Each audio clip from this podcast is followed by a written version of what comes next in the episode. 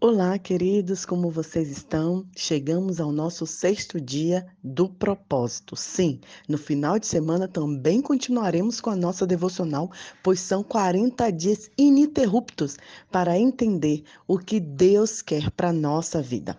E o tema de hoje é: A vida é uma atribuição temporária. Se você tiver a Bíblia próxima e você, abra em 2 Coríntios 4, versículo 18. Diz assim. Portanto, não olhamos para aquilo que agora podemos ver. Em vez disso, fixamos o olhar naquilo que não se pode ver, pois as coisas que agora vemos logo passarão, mas as que não podemos ver durarão para sempre. Em Salmos 39 também diz assim: Senhor, lembra-me de quão breve é meu tempo na terra. Lembra-me de que meus dias estão enumerados e que minha vida está indo embora. A vida na terra, queridos, é uma atribuição temporária. Tudo vai passar. A Bíblia é cheia de metáforas que ensina a respeito da natureza breve e transitória da vida na terra. A vida é descrita como uma neblina, um corredor rápido, um sopro e um fio de fumaça. Para usar uma vida melhor, de forma possível, a palavra de Deus diz que nós nunca devemos esquecer duas verdades. A primeira é que precisamos sempre olhar para a eternidade. A vida é extremamente breve. A segunda é que a Terra é apenas uma residência temporária. Você não ficará aqui por muito tempo. Então, não fique apegado. Peça a Deus que ajude você a ver a vida na Terra como ele a vê. A Bíblia compara por várias vezes essa vida na Terra, uma habitação temporária, como um país estrangeiro. Aqui não é seu lar permanente nem seu destino final. Você só está de passagem, apenas visitando. A Bíblia usa termos como forasteiro, peregrino, estrangeiro, estranho, visitante, viajante, para descrever nossa breve estadia aqui na Terra. Lembrando, né, que quando a gente sai do nosso país de origem e vai para outro país, se você está nos Estados Unidos, você tem que receber um green card. Se a gente está em outro país, é o passaporte. E nós devemos sempre estar com esse documento em, mãe, em mãos, porque por mais que a gente viva anos nesse país, nós somos apenas estrangeiros. Os cristãos, então, deveriam carregar o green card, os passaportes espirituais, para nos lembrarmos que a nossa cidadania é no céu. Deus diz que seus filhos devem pensar a respeito da vida Deus diz também que tudo o que pensamos aqui na terra é passageiro. Os verdadeiros cristãos compreendem que há muito mais para viver do que os poucos anos que passamos nesse planeta. A nossa identidade está na eternidade e a nossa pátria é o céu. Quando você captar essa verdade, você vai parar de se preocupar em ter tudo sobre a terra. Deus é bastante categórico sobre o perigo de viver o aqui e agora, adotando valores, prioridades, estilos de vida de um mundo ao redor. Quando flertamos com as tentações deste mundo, Deus chama isso de adultério espiritual. Sabe, queridos, em comparação com outros séculos, a vida nunca foi tão fácil. Para grande parte do mundo ocidental, somos frequentemente entretidos, divertidos e servidos, com todas as fascinantes atrações, mídia cativantes e agradáveis experiências disponíveis hoje em dia. É fácil esquecer que a vida não consiste em perseguir a, a felicidade. É somente lembrarmos que a vida é um teste, uma incumbência de confiança, uma atribuição temporária e que o encanto dessas coisas perderão o domínio sobre nossa vida. Estamos nos preparando para algo ainda melhor.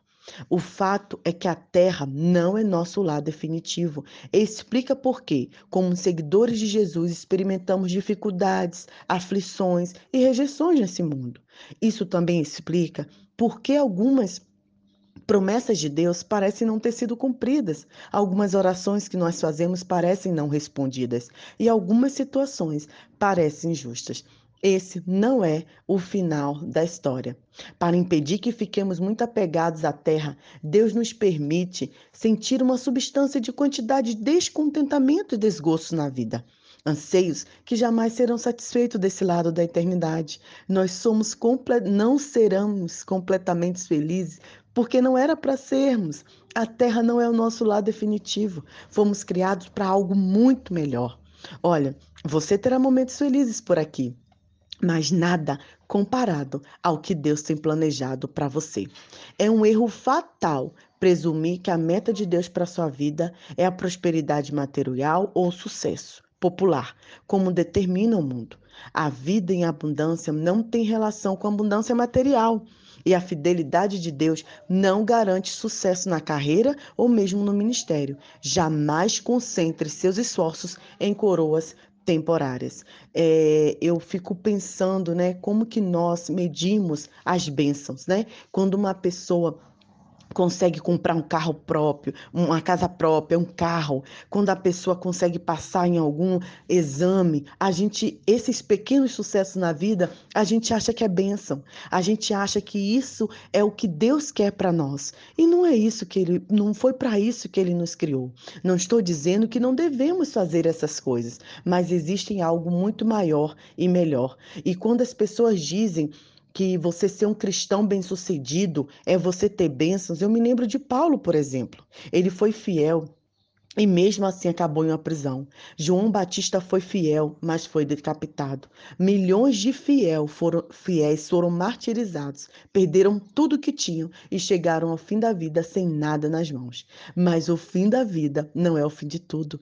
Aos olhos de Deus, os maiores heróis da fé não são os que alcançaram prosperidade, sucesso e poder nesta vida, mas os que trataram esta vida como uma atribuição temporária e serviram fielmente aguardando a recompensa que lhes foi prometida na eternidade. Eis que a Bíblia diz sobre a galeria dos que morreram na fé. Eles não receberam as coisas que Deus prometera a seu povo, mas as enxergaram no futuro e ficaram alegres. Eles diziam que eram visitantes estrangeiros na terra, estavam esperando uma pátria melhor, uma pátria celestial. Portanto, Deus não se envergonha de ser chamado Deus dele, porque preparou uma cidade para ele. Eu lembro que quando nós estávamos nos preparando para vir a Moçambique, as pessoas ficavam preocupadas e perguntando como que nós íamos deixar tudo. Ficavam, mais e sua casa, né? E o seu carro, e seu emprego? Ora, queridos, como se essas coisas materiais fossem importantes para Deus. As pessoas não estavam preocupadas com nossa saúde, com nossa saúde emocional, espiritual, com a saudade que teríamos da família e dos, e dos amigos. Não, elas só pensavam como deixariam nossos bens materiais. A nossa vida não é aqui na terra.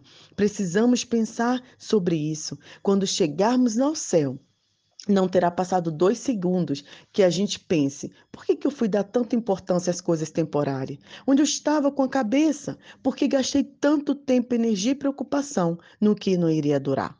E para concluir, eu quero deixar o versículo para memorizar, lembrando que as coisas que fixamos aqui são transitórias. O mundo não é nosso lar. E a pergunta para meditar: como o fato de uma vida ser uma atribuição temporária deve mudar a forma de eu viver nesse exato momento? Que Deus abençoe seu sábado, seu dia, sua família.